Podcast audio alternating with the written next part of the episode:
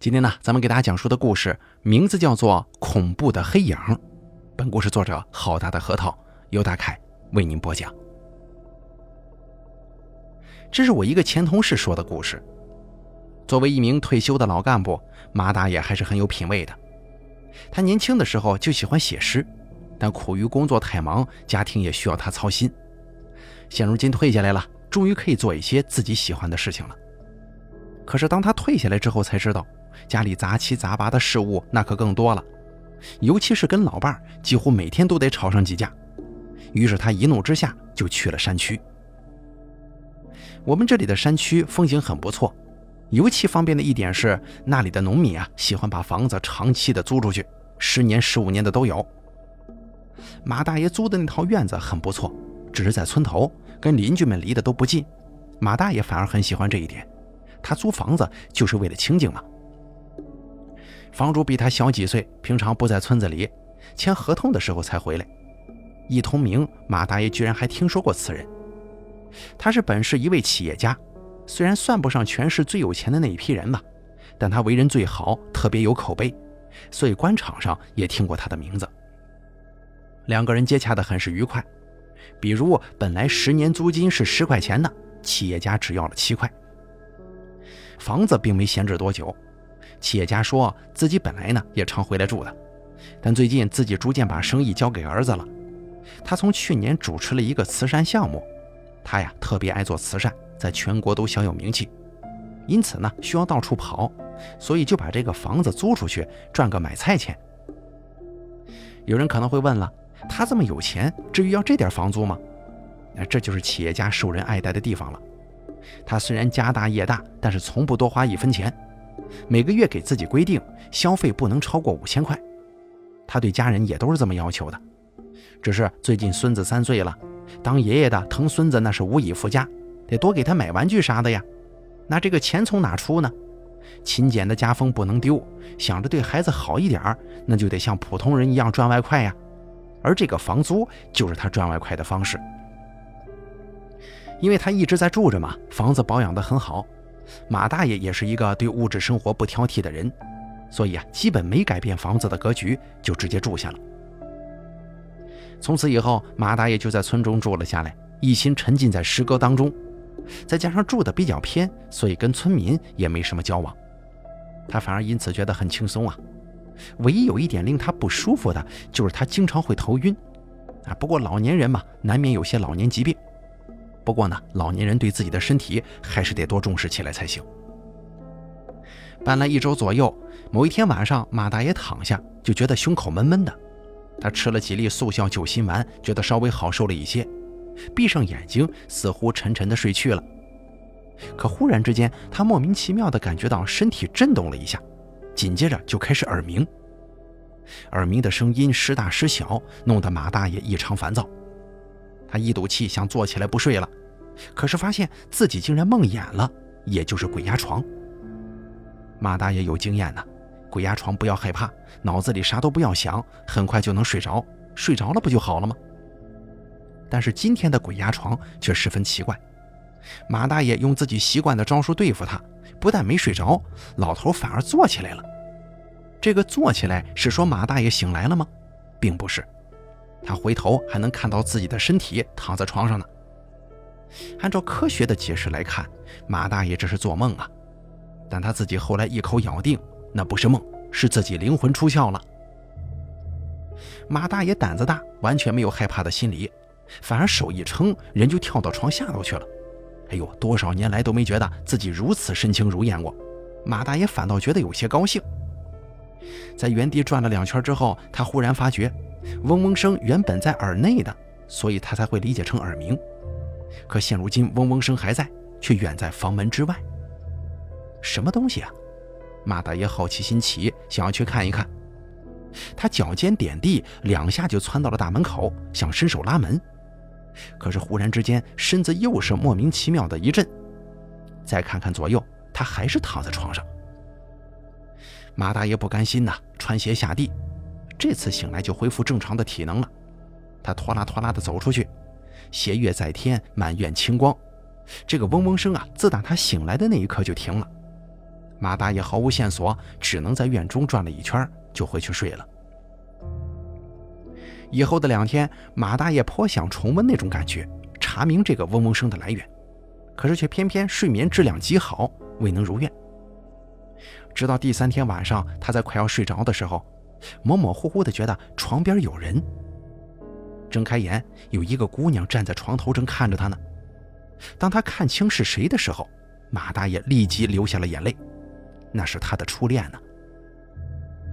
虽然同样是梦魇状态，马大爷这次根本就没先坐后站，而是从平躺状态一纵身就下了床，估计用时啊连半秒钟都不到。跟初恋对面相立，他变了，变成了老太太的模样。几个月前同学会上见面，他就是这个样子的。马大爷想拉住他的手，可谁知初恋的动作比他还快，转身就向门外跑。马大爷也追了出去，可是这一追不得了了，马大爷晕了。那并不是说他晕倒了，而是本来很熟悉的院子，现如今变得跟迷宫似的。咱们给大家举个例子说明一下啊。本来呢，出了屋门是院子，可马大爷跨出屋门，眼前居然来到了厕所。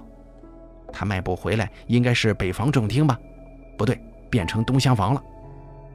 马大爷来来回回的晕头转向啊！初恋呢，在前面若即若离，时而露个衣角，时而露出鞋跟，时而又是头发。总之啊，让他能跟上，但是又抓不到。这马大爷倒也真的是锲而不舍呀！哎，转来转去，又回到卧室了。也就是北房三间的东屋，只见他的初恋正坐在床头的椅子上喝茶呢。马大爷一步走到他面前，他身子一纵上了床，背对着他坐在墙角那儿。马大爷刚要上床，这屋子又变了。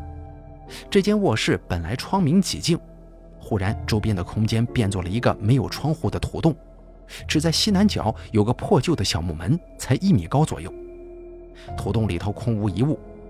而初恋呢，就这么坐地上，当然了，还是对着墙角坐着的。只见他双手放在身前，身子微微颤动。马大爷当时叫他的小名，但初恋根本就不搭理他。他觉得很奇怪呀。同学会之后送他回家，一路上都是叫他小名，俩人幸福的不得了。初恋还说，连自己老头都不知道这个小名，只许马大爷一个人叫呢。怎么现在自己叫他，他却没反应了呢？一番深情不能错付啊！马大爷一定得问个清楚。于是他走了过去。他走到初恋背后，哎，我们想象一下这个场景啊。老太太是盘腿坐在地上的，上身曲着。马大爷来到她背后，人是站着的。那么，是不是马大爷从上向下可以看到他身前大部分的场景呢？没错，他看见他的初恋正吃东西呢。马大爷眼睛有些花了。擦了擦眼睛，定睛瞧了半分钟才看清楚，甚至于看清楚他吃的是什么。马大爷惨叫一声，扭头就跑啊！因为他的初恋正捧着一颗人头啃得正香，就像是妹子们啃兔子头似的。马大爷不要命地爬出那个小门，可是又回到了这间屋子。而更可怕的是，他进来的位置居然就是初恋面对的墙角。不对呀，小门不是在西南角的吗？初恋坐在东南角啃人头，怎么会一进来跟他面对面呢？见他进来之后，初恋咧嘴一笑，把这人头递了过去：“你也吃啊！”人头就这么送到马大爷眼前了，半个鼻子以及鼻子以下已经啃得见了白骨，鼻梁以上还没动。而这颗人头，马大爷认识呀，就是初恋的脑袋。他吓得不由看了看初恋，脖子上长着一颗头，吃的嘴边都是血。手里捧着一颗头，也是他自己的，血肉模糊。马大爷就算胆子再大，也支持不住了，一下子就瘫地上了。初恋嘻嘻一笑，十分甜蜜地说：“来，我喂你。”说着，伸手从这个人头上抠下来一颗眼珠子，塞进了马大爷嘴里。马大爷再也忍不住，哇的一声就吐出来了。而这一吐，反而好了，醒过来了。暖洋洋的阳光照在身上，把噩梦带来的恐怖瞬间驱散。马大爷一咕噜爬起来，拨通了老朱的电话。老朱是他发小，也在某个机关工作，同样是退休状态。马大爷是局级，老朱才混了一个处级。并非老朱才能不如马大爷啊，而是在三十五岁那年，他遇到了改变他一生的事情。那年过年，他跟朋友打了两个通宵的麻将，对，也就是五十来个小时不眠不休的打，其中也有马大爷参与。后来终于休战了，几个人骂骂咧咧的各自回家，唯有老朱最高兴，因为就他赢钱了嘛，说是要出去喝一口。当然没人陪他了，他就自己跑去喝酒了。第二天假期结束，大家该上班了呀，还没下班呢，老朱就打来电话，让马大爷务必去他家一趟。到那之后才知道，他昨天被警察叔叔抓走了。不过抓他一点都不冤枉，甚至可以说是救了他一命。因为昨天警察叔叔们接到报案，赶过去正看见老朱在大雪地里裸奔呢。老朱他哥哥赶紧托人忙活了一整天才把他给弄出来，保证不让他单位知道这个事儿。回来之后把他大骂了一通，而哥哥这么一走，他就立刻给马大爷打了电话。马大爷一听这个经过，很是奇怪呀。我说：“你撒酒疯裸奔，把我叫来干什么？”老朱说：“你大爷才撒酒疯呢！你们昨天都不配合，我一个人也不想喝了，就直接回家睡觉。刚到门口，你猜我看见谁了？”马大爷一听这个事儿有蹊跷啊，就问他：“你看见谁了？”老朱哆嗦了一下，似乎回想起来还有点害怕，说道：“我看见我奶奶了。”要知道，老朱他奶奶二十年前就死了呀。老朱说：“对呀，可是我昨天看见他老人家蹲在门口，身上盘了一条蛇，说蛇是我们家的仙儿，这辈子该我顶着他了。”马大爷当时气笑了：“你说什么？你一个国家干部顶仙儿去？”老朱一拍大腿说：“要不找你呢？我跟我奶奶也是这么说的，我我是个国家干部呀。”可是他老人家说，三十九岁那年我有血光之灾，除非顶着仙儿才能没事不顶不行啊。马大爷说道：“那你找我有什么用啊？”老朱说：“我当时死活不同意，脑袋一晕就上街露了露身材，一进派出所我脑袋就清醒了，想起我奶奶活着的时候说过，顶仙儿可以按顶。”他这么一说，马大爷也有印象了。自打小时候起啊，老朱的奶奶就爱给小孩子们讲故事。他呢曾经说过这个事儿。所谓暗顶，也就是顶仙的还是老朱，但他不出名，也不跟客户见面，由另外一个人出面跟客户接洽。但这个人呢不能随便找，得自己愿意才行。只要对方愿意，仙儿才能通过某些手段，通过他去了解客户的需求。当然了，法力还是在老朱身上的。那么他找马大爷干什么呢？老朱就说：“你老舅不是一直想顶仙儿吗？我俩合作一下怎么样？”于是马大爷给牵了个线，他俩就合作了。几十年下来，合作的还挺好。而老舅啊，只比他们大七岁，身体很硬朗。目前来看呢，再合作个十年八年的不成问题。既然遇到灵异事件，自己的发小又是干这个的，当然得找他呀。自然马大爷的事儿，老朱呢就不用请老舅出面遮掩一下了。要说还得是发小，接到电话的第一时间他就赶来了。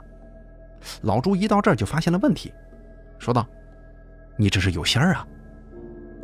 作为专业人士的老朱可以断定，马大爷所见到的一切都是小仙儿给他造成的幻觉，而且还不是善意的，绝对是冲着要他的命去的。那这就怪了，哪有如此深仇大恨呢？老朱打算问一问他。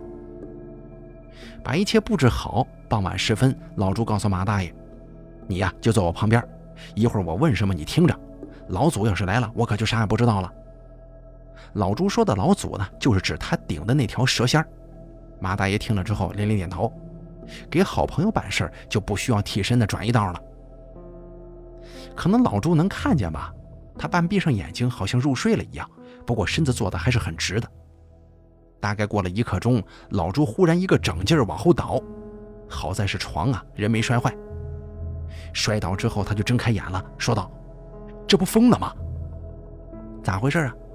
如果对方愿意好好对话，那么蛇跟对方对话，老朱是记不住过程的。但因为对方疯狂的行为，等于蛇跟老朱都在旁观，所以老朱把这一切都看到记下了。他的布置呢，是很客气的，请这位小仙儿来交涉。当然了，小仙儿不来也不行啊。大家理解成警察叔叔很客气的上门叫你去派出所配合调查。人家客气是文明执法，可不代表没有强制性啊。小仙儿当时的确来了，可他不是好来的，就是来的不是躯体，是魂魄，所以马大爷看不到他。